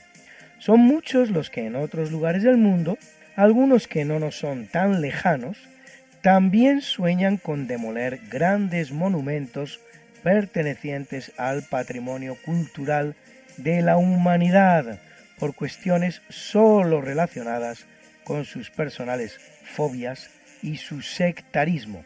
Lo gracioso es que acostumbran a ser los más críticos cuando en lugar de ser ellos los que destruyen monumentos, lo hacen los demás.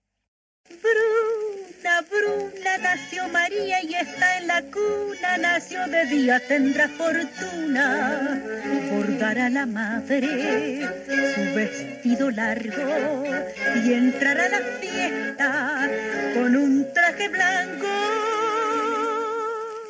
y será la reina cuando María cumpla 15 años. Te llamaremos Negra María, Negra María que abriste los ojos en carnaval. En el capítulo del natalicio nace en el año 40 después de Cristo en Bilbilis, la actual Calatayud, de ahí que los habitantes de Calatayud sigan usando el gentilicio de bilbilitanos, en la entonces provincia tarraconense de Hispania, nace el gran poeta hispano-romano, uno de los más importantes del imperio, Marco Valerio Marcial, autor de los epigramas, poemas satíricos que escribe con final inesperado.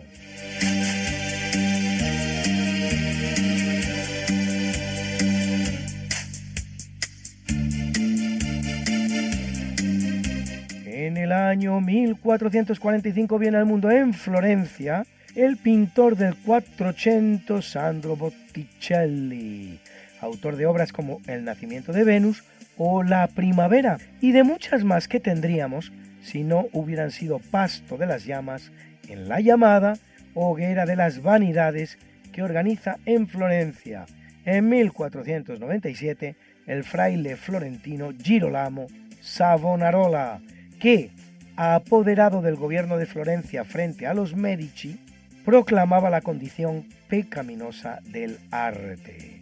Solo un año después, una nueva hoguera en la misma ciudad volvía a arder, esta para consumir la carne del fraile florentino, eso sí, previamente ahorcado junto con dos de sus discípulos, Fra Domenico y Fra Silvestro. En el ámbito de la orden dominica a la que pertenecía, ha habido incluso intentos de canonizar al que otros tienen por hereje, y disfruta de hecho de no pocas estatuas conmemorativas en Italia, así, solo a modo de ejemplo, en Ferrara, en Bolonia o en Florencia.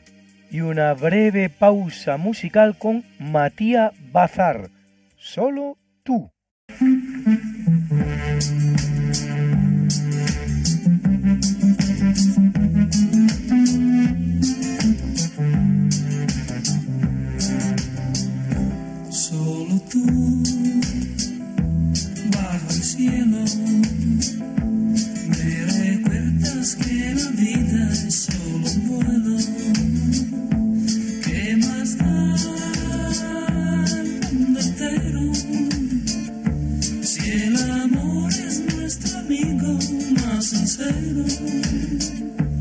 Eres la única razón que encontró mi corazón, solo tú.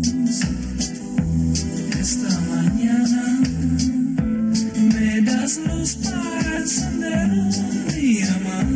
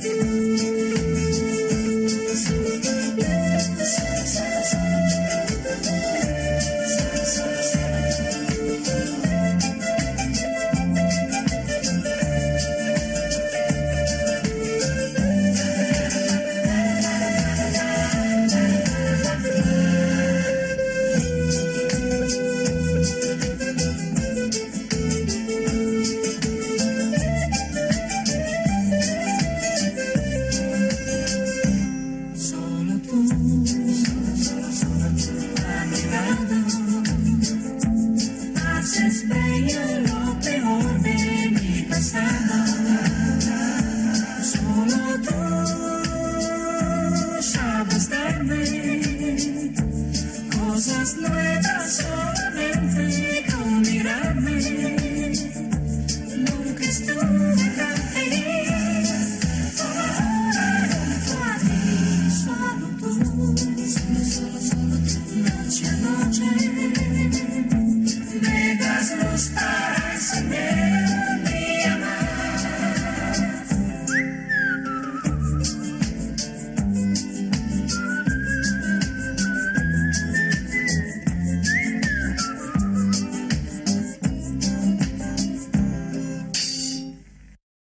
En el año 1867 ve la luz Ángel Ayala, jesuita español, fundador del Colegio Areneros que hoy alberga el Instituto Católico de Artes e Industrias, el ICAI, y el Instituto Católico de Administración y Dirección de Empresas, ICADE.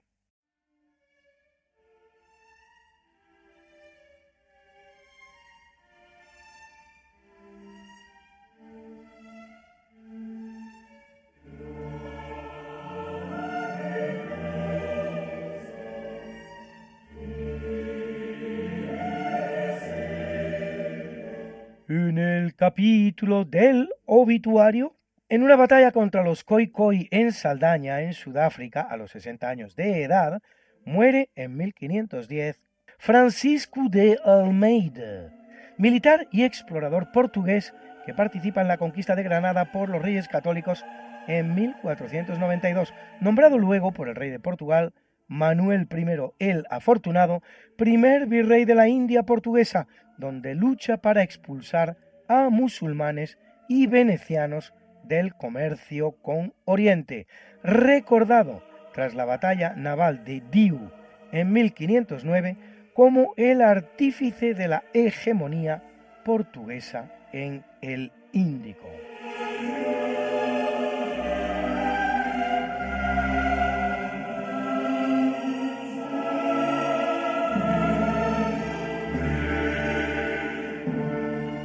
En 1697 el que muere es Francesco Redi, fisiólogo italiano que demuestra algo hoy tan evidente como que los insectos no nacen por generación espontánea. Considerado el fundador de la elmintología o estudio de los gusanos y pionero de la toxicología con un estudio titulado Observaciones en torno a las víboras.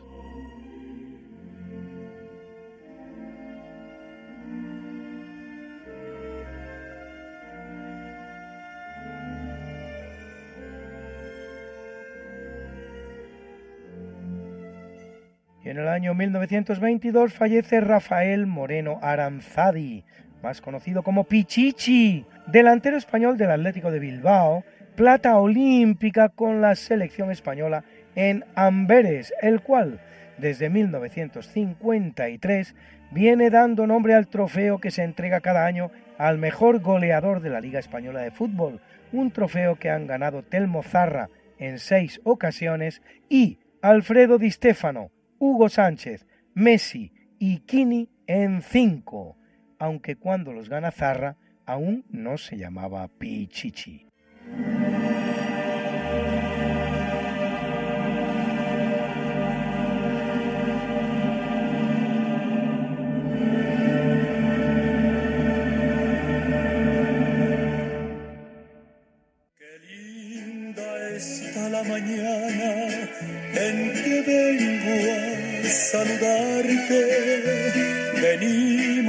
Todos con gusto y placer a felicitarte. El día en que tú naciste, nacieron todas las flores. En la pila del bautismo cantaron los ruiseñores.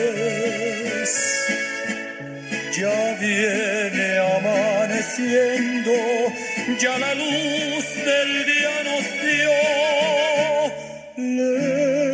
Levántate de mañana, mira que ya amaneció. Y felicitamos hoy a Rashid Sunyaev, físico y astrónomo ruso que describe el llamado efecto Sunyaev-Seldovich o radiación de fondo de microondas, que cumple 81. ¡Felicidades, maestro!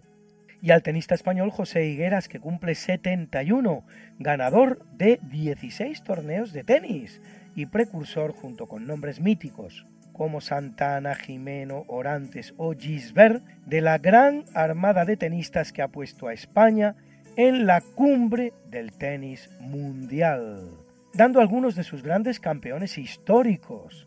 ¿Qué vamos a decir ahora de Rafa Nadal?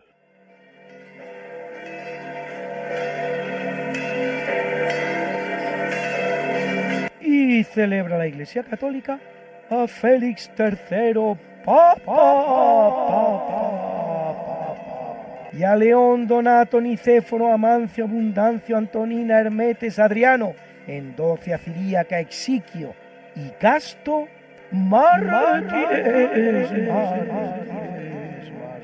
a Rosendo, Herculano, Albino y Suidberto, obispos, obispos, obispos, a Siriardo, abad, abad, abad. y a Leoncia. Virgen. something that must be done, and it can only be done by one. There is nothing more to say, except it's a lovely day for saying it's a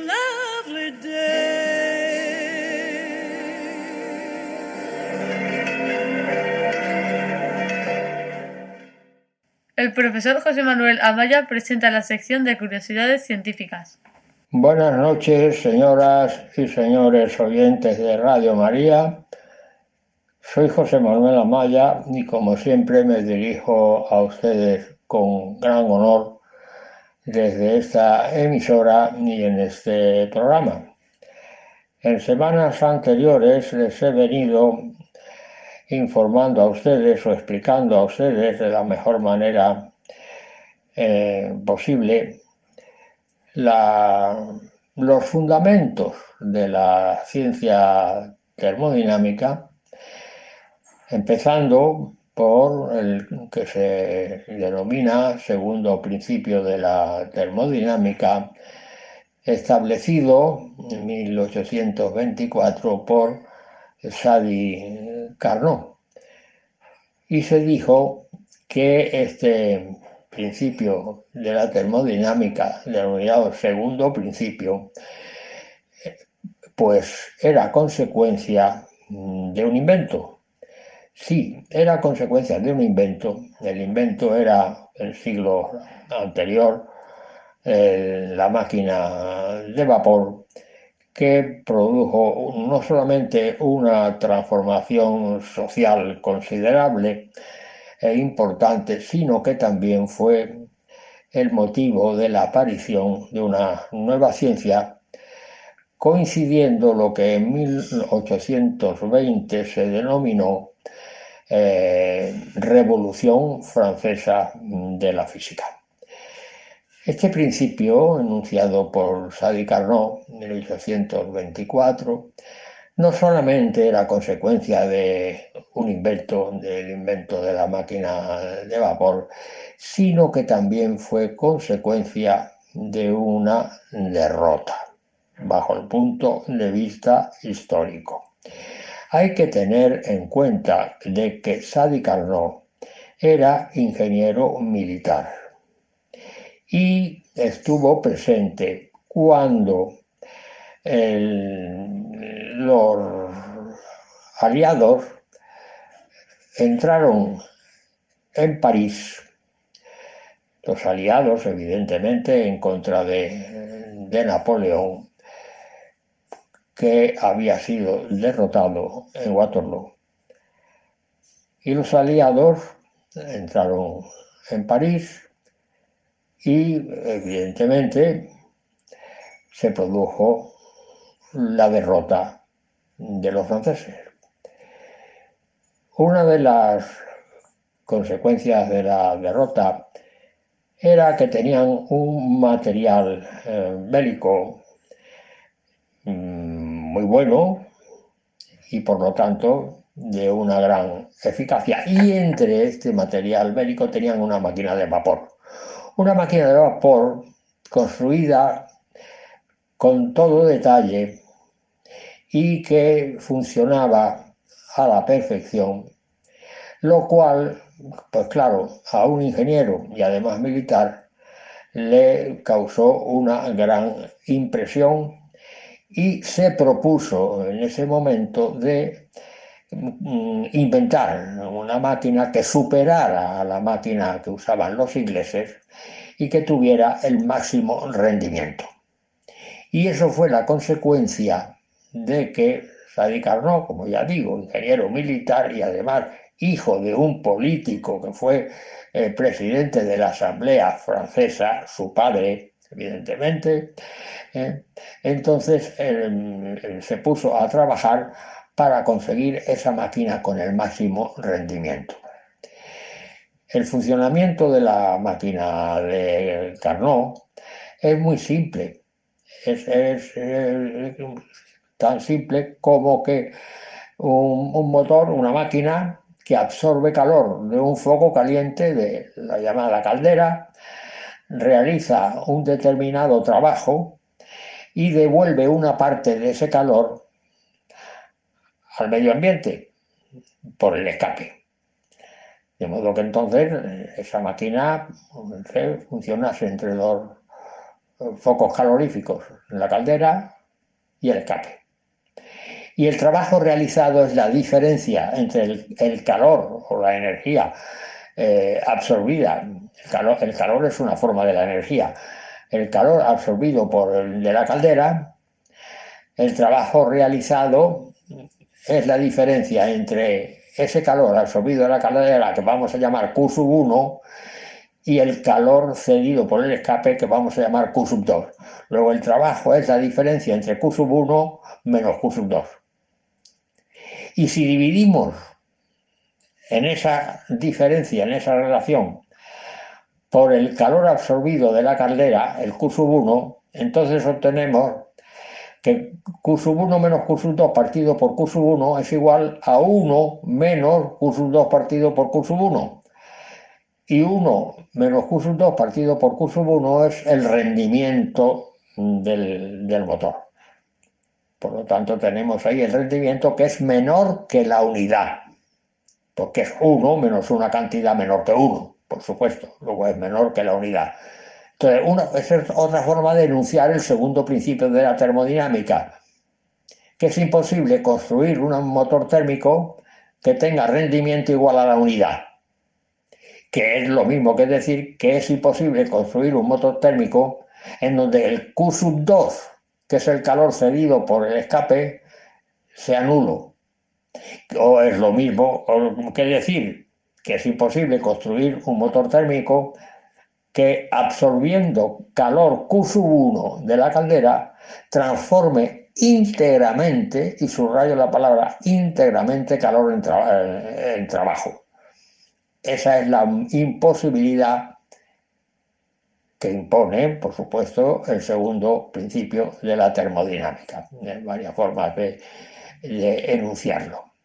Bien, eh, hay, bueno, luego después vino el, llamado primer principio de la termodinámica, que fue enunciado por Robert Mayer, ¿eh? que era médico, concretamente, era médico, que es un principio mm, de conservación energética, puesto que el calor es una forma de la energía y entonces el primer principio lo que establecía es la equivalencia o la relación entre el calor suministrado a un sistema que se traduce en la variación de lo que se llama su energía interna, que normalmente suele depender de la temperatura, y la, realización de un trabajo. De modo que el calor suministrado a un sistema eh, se eh, transforma en la variación de su energía interna y en, un cambio de forma, en un cambio de forma. Y entonces se les puso a ustedes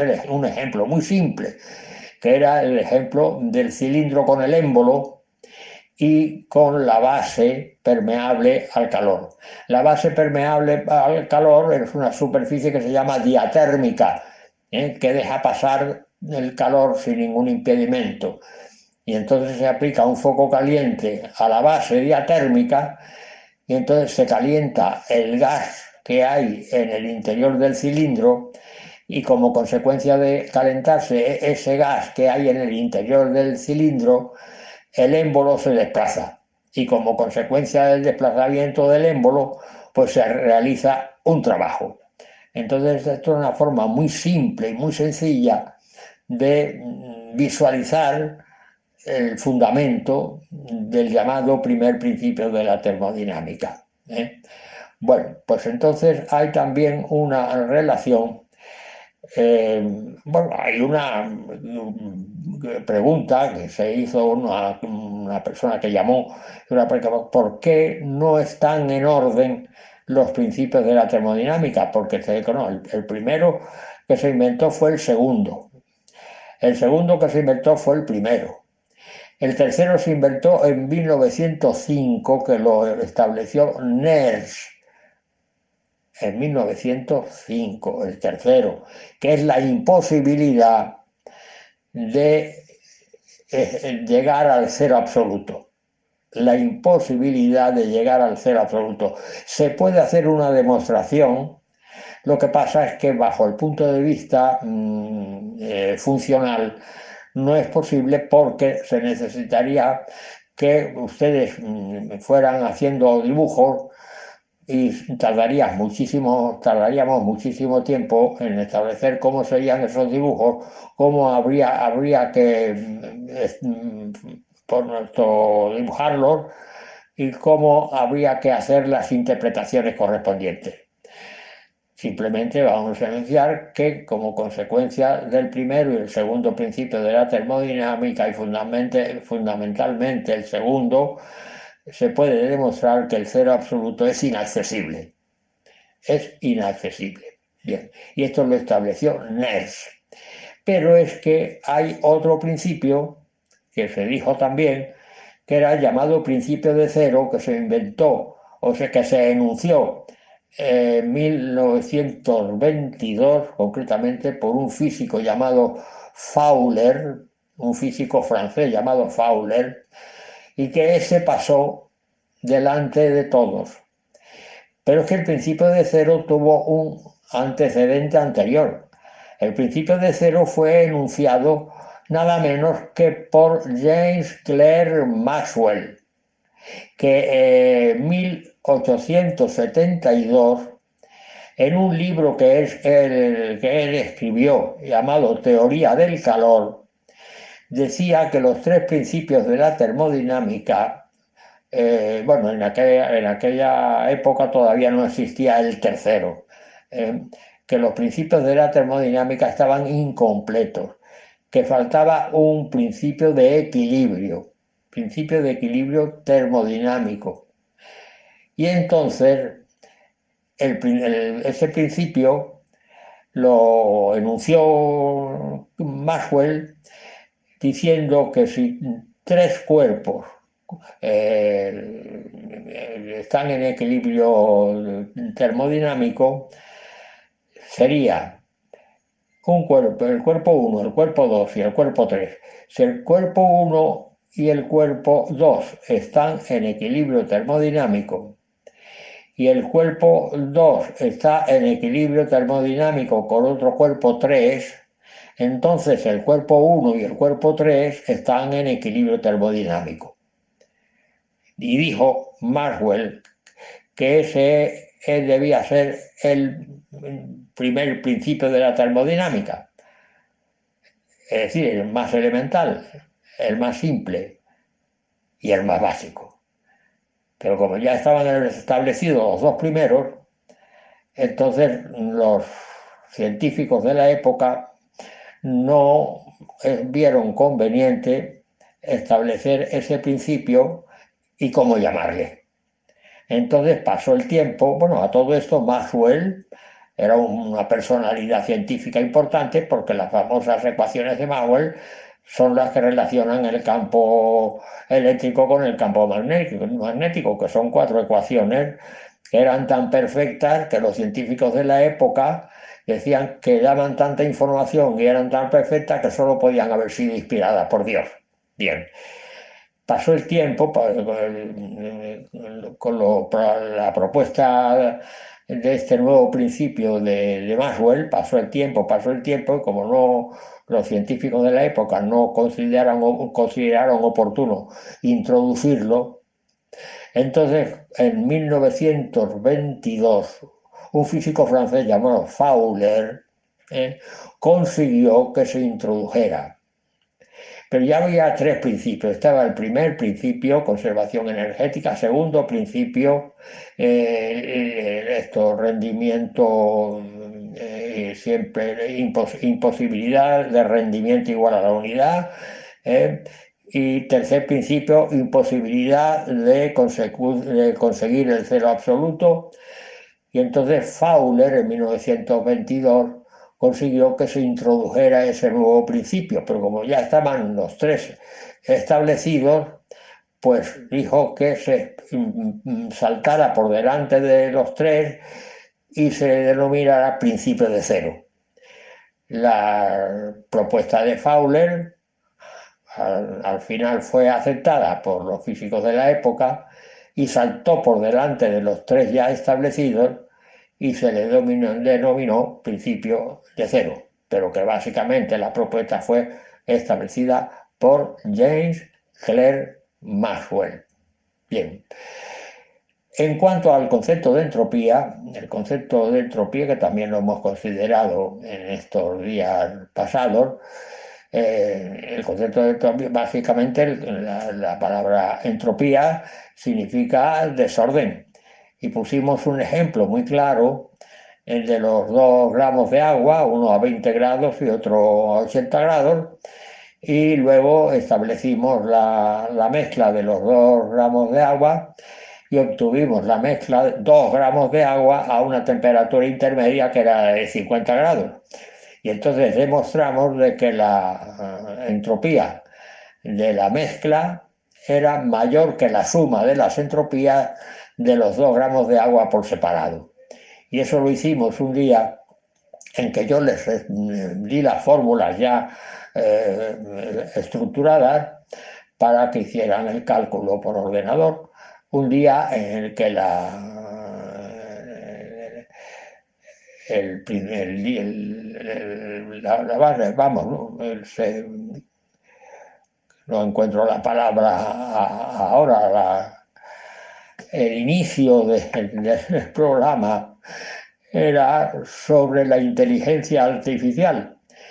De modo que el ejemplo que les puse a ustedes era el cálculo que se, de las fórmulas establecidas a través del ordenador, que al fin y al cabo es un ejercicio de inteligencia artificial. ¿eh? Y, y, efectivamente se cumplía que la entropía de la mezcla era superior a la suma de las entropías de las dos gramos de agua por separado. Y entonces la interpretación teórica era que se había perdido la posibilidad, se había perdido energía disponible, se había perdido la posibilidad de hacer funcionar una máquina de Carnot entre las dos temperaturas extremas, el foco caliente a 80 grados y el foco frío a 20 grados. Y entonces calcular el trabajo de, de esa máquina ideal de Carnot y se pierde esa posibilidad, había habido una degradación de la energía. Y eso, visto a nivel universal, eh, es, el camino a través del cual se llega al concepto de muerte térmica del universo. Bueno, y ahora, para terminar, le diré también que en la teoría de la información hay también un concepto de entropía. En la teoría de la información ¿eh? se cometen error, errores informativos que son irreparables.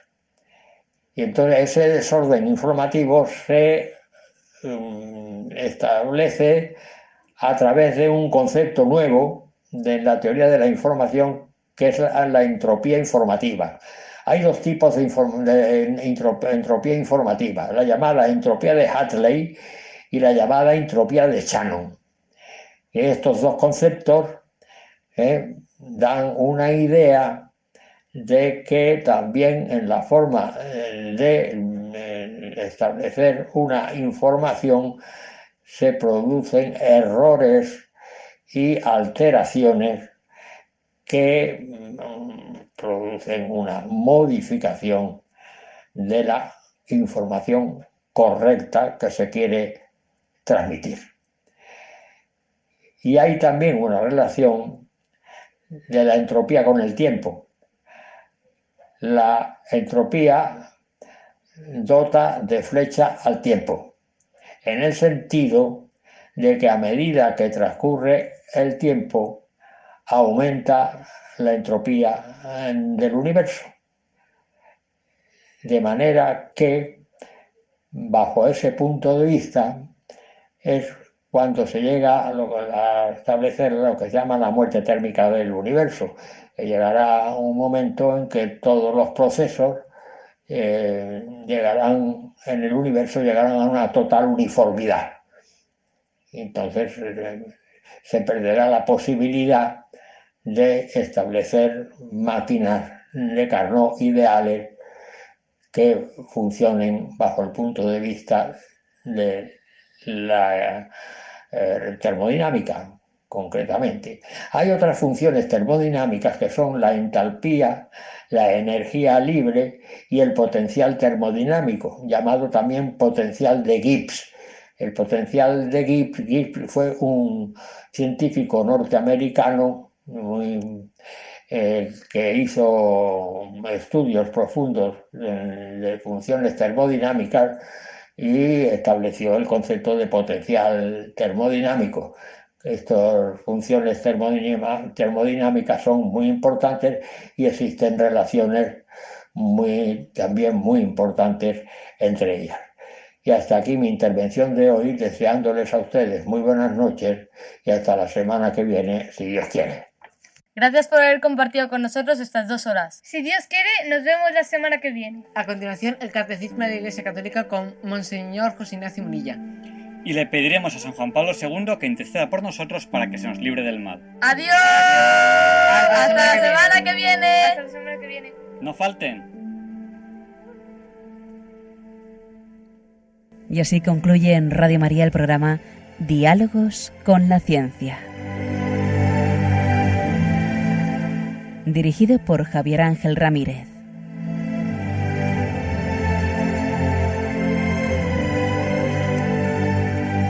Gesù annuncia molte volte la paternità di Dio nei riguardi degli uomini, riallacciandosi alle numerose espressioni contenute nell'Antico Testamento. Per Gesù Dio non è solamente il Padre di Israele, il Padre degli uomini, ma il Padre suo, il Padre mio. Pater noster, qui sinceri, sanctificetur nomen tuum, adveniat regnum tuum, fiat voluntas tua, siccome in cielo ed in terra. Pane nostro quotidiano, da nobis odie, che dimitte nobis le vita nostra, circude le nostre vittime, e vittoribus nostri, e ne nos induca in tentazione, sed libera nos a malo.